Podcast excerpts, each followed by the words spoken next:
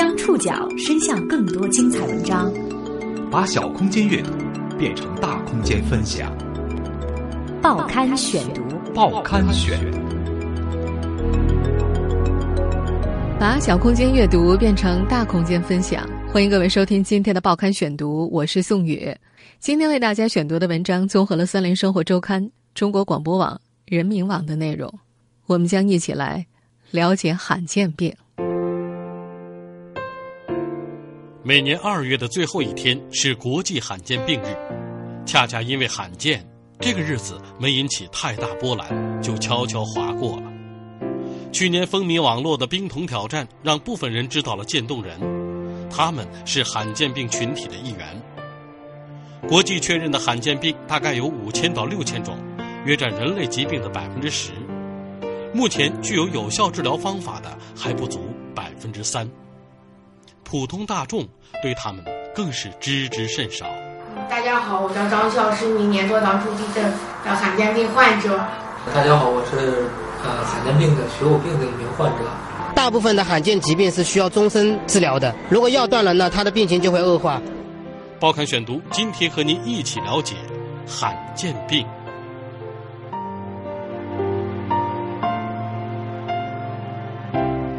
和往年一样。二零一五年的国际罕见病日，静悄悄的过去了。国际罕见病日是由欧洲的罕见病组织在二零零八年发起的，当时确定二月二十九号为国际罕见病日，用四年一次来寓意罕见。之后各国都同意把每年二月份的最后一天定为国际罕见病日。大部分的罕见疾病是需要终身治疗的。如果药断了，那他的病情就会恶化，还是很严重的。如果停药的话，在中国，罕见病日的标志是四叶草。一般的苜蓿草只有三片叶子，在十万株苜蓿草当中，大概只有一株才有四片叶子。四叶草因此被赋予幸运的含义。中国选用四叶草的形象来代表罕见病日，包含着一种祝福，也寄托着一种希望。很多人会问，罕见病和我有什么关系啊？中国罕见病发展中心主任黄如芳说：“百分之八十以上的罕见病都是由于基因的缺陷所导致的。每个人出生的过程当中都有可能发生这样的基因突变缺陷的可能性。只要有生命的传承，就有发生罕见病的可能性存在。”二零一五年国际罕见病日的主题是“改变从了解开始”。有了解，才有改变的希望。今天的报刊选读，我们就一起来了解。一、二、三。冰桶挑战的活动就像风暴一样席卷了世界上的很多地方，人们呢都是纷纷拿起冰桶，给自己浇个透心凉的同时呢，还不忘点名三位好友一起加入。去年风靡网络的冰桶挑战，让很多人借机秀了一把自己的人际网络。不少人光顾着上传自己的湿身照片了，忘记这项活动的初衷是为了肌萎缩厕所硬化症的患者捐款。虽然这项活动引起了很大的争议，但是毕竟为肌萎缩厕所硬化症协会募集了超过一亿美元的捐款，应该算是一件好事。肌萎缩厕所硬化症又名运动神经元症，患者的头脑清楚。感觉正常，但是全身的肌肉逐渐萎缩，最终完全丧失生活自理能力。这种病至今没有任何治疗办法，病人只能够眼睁睁看着自己变成一具僵尸，仿佛全身被冻住了一样。所以民间称这种病人叫做“渐冻人”。全世界最有名的渐冻人莫过于理论物理学家霍金。去年他的故事被搬上了大荧幕。Called motor neuron disease. Life expectancy is two years. 在不久前的奥斯卡颁奖礼上，年轻的男主角还因此获了一尊小金人。在霍金的知名度传遍全球之前，肌萎缩厕所硬化症的关注度远不如癌症或者艾滋病。原因就在于患者人数太少了。统计显示，这种病平均每五万人才有一个，属于典型的罕见病。罕见病目前没有统一的定义，各国根据自己国家的发病率制定标准。美国的标准是小于一万分之六点七，欧盟对于罕见病的定义是一万分之五，日本是一万分之四，澳大利亚为一万分之一。世界卫生组织的标准是发病率在一万分之零点六五到一之间。据此确认的罕见病共有五千到六千种，约占人类全部疾病的百分之十。医药界有一个很残酷的规则：如果一种病的病例数少于某个值，那么制药企业投资在新药研发上的钱就很难收回来。正常情况之下，就没有人愿意投资了。从某种角度上来讲，罕见病患者很像是没有人管的孤儿，所以治疗罕见病的药物俗称为孤儿药。有人看到“孤儿药”这个名字，便误以为这种药只有极少的人需要。这个看法并不对。按照世界卫生组织的标准计算，全世界罕见病的患病人数高达三点五亿。即使只统计某一种疾病，患者总人数超过一百万的也有不少。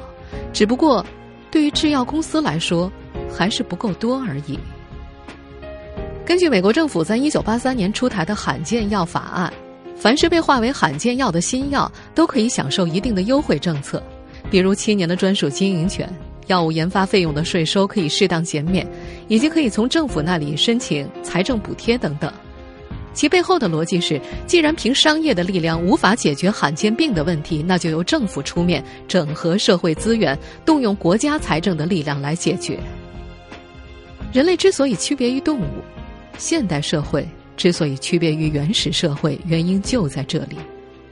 但是，社会的力量再大也是有限的，所以罕见病研究仍然远远落后于常见病。目前只有百分之五的罕见病找到了对付的方法，其余的就只能够听天由命了。肌萎缩厕所硬化症就是其中之一。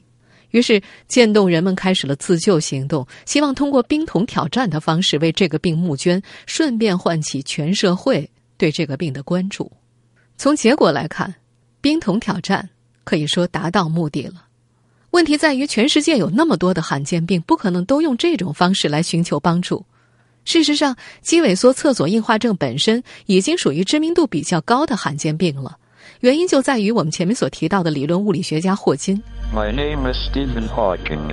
It's American. Is that a problem?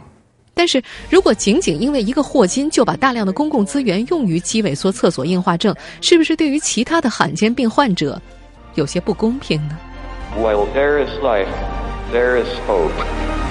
Thank you. 探讨罕见病有个终极话题。全世界有几千种罕见病，到底哪一种最值得政府和全社会伸出援手？为了回答这个问题，我们将从另一个很有名的罕见病——血友病的情况入手。报刊选读继续播出，了解罕见病。血友病是由于体内缺乏凝血因子而造成的凝血障碍性疾病，患者以自发性或者创伤相关的出血为特征，给人一种。碰不得的感觉，因此血友病患者又被称为“玻璃人”。我是八岁时确诊为血友病，一方面是因为经济原因，另一方面是因为对于预防治疗并不了解。宝宝是在五十六天的时候颅内出血住进儿童医院的，当时刚刚作为母亲还非常的快乐，但是这件事情出事发生以后，我觉得我的天就像塌下来了一样。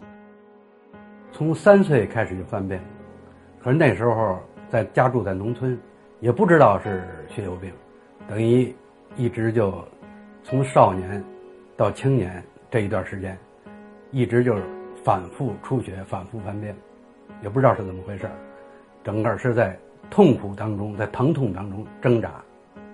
血友病的发病率没有明显的地域或者种族差异，大约三分之一的患者也没有家族遗传史，所以这是一种任何人都有可能得的病，而且发病率相对固定的遗传性疾病。血友病主要可以分为 A、B 两型，A 型血友病患者体内缺乏凝血八因子，约占血友病总数的百分之八十到百分之八十五；B 型血友病患者体内缺乏凝血九因子。约占总数的百分之十五到百分之二十。编码这两个凝血因子的基因全部都位于 X 染色体上，因此，血友病就是典型的 X 染色体隐性遗传病。男性只要携带这样一条 X 染色体就会得病，女性则不会患病，只是一名携带者。但是他将来生的男孩里有一半会得这个病。当然，如果女性的两条染色体碰巧都是这样的，也会得病。但是这样的状况出现的概率非常低。所以说，血友病几乎可以被认为是一种只有男人才会得的病。根据世界血友病联盟二零一二年所做的调查，全世界一共有十七点二万名登记在案的血友病患者，其中 A 型大约有十四点二万，剩下的是 B 型以及极少数的特殊病例。但是有很多血友病的患者出于各种原因没有向有关部门登记，因此总的患病人数比这个要高得多。人口流行病学统计显示，通常情况之下，每五千名男婴当中就会出现一名 A 型血友病患者，每三万名男婴当中就会出现一名 B 型血友病患者。考虑到血友病婴儿的存活率较低，因此实际人群当中的发病率。约为万分之一左右，按照这个比例来计算，中国应该有八万到十万的血友病患者。但是截止到二零一二年，在中国血友病中心登记的患者总数只有一万多人，也就是说，很有可能百分之九十的血友病患者漏诊了。中国血友病患者不愿意登记的一个主要原因就是害怕遭受歧视。去年底有媒体爆料说。中国劳动关系学院二零一四年新生郑清，因为在入校体检的时候被查出血友病而被校方开除，后来引发了一场官司。这个起诉也是咱们国内第一例通过司法途径来维权的罕见病患者教育受歧视的案件。因为患有血友病被学校退学，这名学生将所在的中国劳动关系学院告上法庭。家属说，学校这样做是歧视我们。学校的理由是，这种病会影响学习和将来的就业，而郑清本人之所以选择向校方隐瞒病情，就是因为如果学校知道了这件事，他就可能不被录取。校方的做法是典型的懒政，血友病的病因早就已经明确，治疗方法也很成熟。如果治疗及时，血友病患者完全可以像正常人那样生活。事实上，像血友病这样病因明确、治疗效果也接近完美的病，不但在罕见病当中相当的罕见，就连常见病当中也不多见。具体来说，既然血友病的病因是缺乏凝血因子，那么只要向病人的血液当中补充所缺乏的凝血因子就可以了。不过，因为凝血因子的半衰期很短，只有十几个小时，这就意味着每两到三天就得补充一次，并且一直要延续终生。说到这里，必须补充一句：不少人将血友病误解为是一种简单的外科疾病，只要避免外伤就行了。但实际上，因为外伤出血不止，仅仅是血友病症状的一小部分，而且也是相对比较容易对付的。血友病患者最大的问题在于关节软组织和肌肉也会出血，如果不加治疗，很容易导致关节变形，严重时致残甚至死亡。凝血因子也有讲究。因为纯化技术不过关，早期的病人只能够通过输血的方式来补充凝血因子，频率不可能高，因此那时大部分的血友病患者都只能够在紧急情况的时候通过输血的办法来救命。命虽然保下来了，但是难免落得个终身残疾。后来科学家们掌握了从血浆当中提取凝血因子的技术，情况有了些许好转，但是。这种方法很难将血液当中的传染因子彻底清除，这就埋下了隐患。比如，只要有一名艾滋病病人的血液混进来，这一批次的凝血因子都被污染了。资料显示，上世纪八十年代，美国血友病患者当中有百分之八十感染了艾滋病病毒；九十年代，有百分之七十五左右的血友病患者患有丙肝，这些病毒都是从被污染的凝血因子当中传染给患者的。再后来。科学家们终于学会了如何用基因工程的方法生产凝血因子。简单的说，就是通过转基因技术，把编码凝血因子的基因转到哺乳动物细胞里，然后培养这些细胞，让其分泌凝血因子，再从培养液当中将凝血因子提取出来。如果这个方法操作正确的话，完全杜绝了病毒污染的可能性。因此，人工合成凝血因子不会传播疾病，这是它最大的优点。事实上，利用转基因的方式生产外源蛋白的技术早就有了。目前市场上的绝大部分人工胰岛素产品就是这样生产出来的。但是，两者的区别在于，胰岛素分子量很小，也无需修饰，细菌细胞就可以胜任这项工作，工艺难度不高。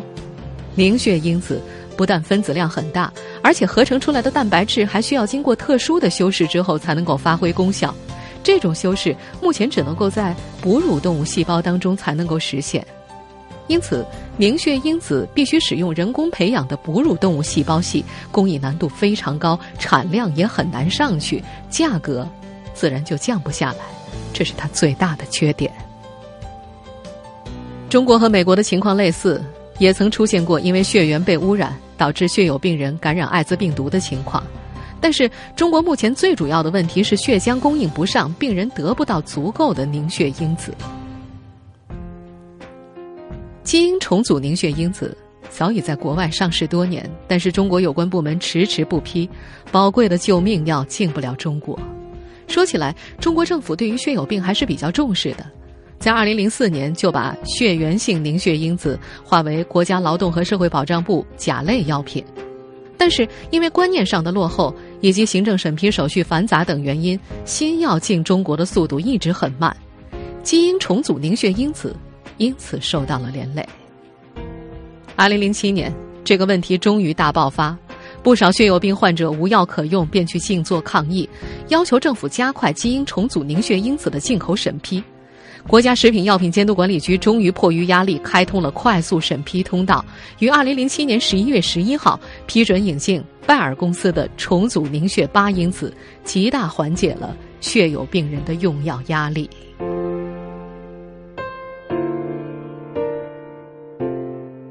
罕见病血友病患者的故事到这里还远远没有结束。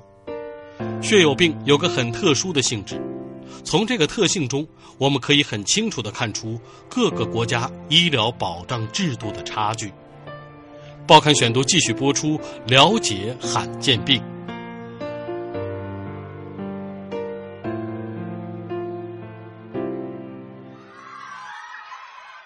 去年有段视频在社交网络上很流行，主角是个喜欢打棒球的小男孩。视频里，他和小伙伴打比赛，赢了球。又唱又跳，很是欢乐。画面一转，他掀起衣角，给自己打了一针。原来这是位血友病患者，他打的就是基因重组的凝血因子。这样的场景目前在国内很难见到，不是因为凝血因子本身有什么不同，而是总量有差异。前面我们提到，凝血因子在血液当中的代谢速度很快，患者如果想像健康人那样生活，每周至少要打三针。换句话说，这种药的疗效不光和药品质量有关系，和数量的关系更大。在一定范围之内，这种药的治疗效果和数量是成正比的，打得越多，效果越好，患者就越像一个正常人。根据河南省人民医院血液科副主任雷平冲教授介绍，美国采用的是每公斤体重每次注射三十到四十个单位的高标准，而且每周至少注射三次。算下来，一个体重五十公斤的成年人每周大约需要注射五千单位的凝血因子。河南省目前采用的标准是每公斤体重每次注射十单位的低标准，而且每周只注射两次，总的用药量是美国的五分之一。目前国内基因重组凝血因子的价格是每单位四块钱人民币左右，比大多数的国家便宜。按照这个价格算下来。一个美国成年患者每年的花费应该在人民币一百万元以上，河南患者只需要二十万元左右。但是，美国的剂量可以让一名血友病患者像健康人那样生活，中国目前还做不到这一点。雷平忠教授说：“河南采用的标准最后会产生什么样的结果还不好说，需要积累一些数据，才能够得出肯定的结论。这还不是最根本的差别。”如果一名美国患者买的是比较好的医保，那么他打凝血因子的花费是可以全额报销的。全世界绝大部分的发达国家和地区，包括北美和欧洲，以及日本和中国台湾，也都是全额报销。而中国的血友病患者只能够按比例报销一部分，其余的还得自理。至于报销的比例、幅度、上限和起伏线等问题，还是由地方财政来决定的。我们依然以河南省为例，一个河南农民如果加入了新型农村合作医疗，那么他每年所能享受到的最高补贴上限只有八万元。如果六岁以下的话，只有四万元，其余部分需要自理。而凝血因子属于一种打得越多疗效越好的药，于是很多农民为了省钱，便选择了少打。最终命虽然保下来了，往往落了个终生残疾。根据不完全统计，中国大陆的成年血友病患者当中，残疾率高达百分之六十四。您正在收听的是《报刊选读》，了解罕见病。如果从全中国的角度来看，我们和西方发达国家的差异更是明显。已知血友病的发病率是相对固定的，和民族、地域没有关系。因此，只要统计出一个国家或者地区人均消耗的凝血因子的总量，就可以判断出该国血友病患者受到关注的程度。按照这个标准来衡量，爱尔兰的血友病患者是最幸福的，人均八因子的年消费量是八点三单位；美国其次，人均消费量七点九单位；排名第三的是英国，七点七单位。亚洲国家当中，日本排名第一，人均四点零单位。韩国排名第二，三点四单位。中国香港和台湾的人均数和韩国差不多，而中国大陆的这个数字大约为零点零七单位。要想解决这个问题，有两个办法：第一是尽快将凝血因子国产化，从而降低药价。凝血因子是天然就有，不存在专利问题。国产化唯一的障碍就是生产工艺。这方面，中国的药厂虽然正在努力，但是仍然和外国的先进水平有较大的差距。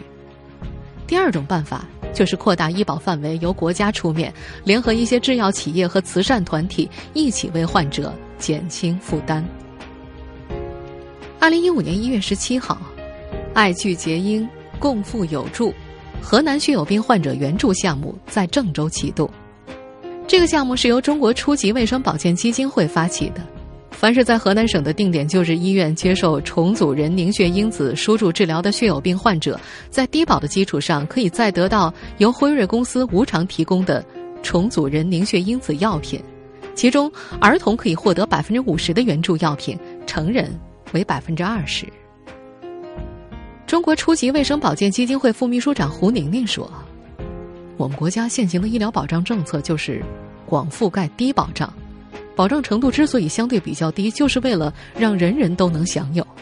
但是，总的医保盘子它就这么大，从投入和产出比来考虑，国家必须要做出一定的取舍。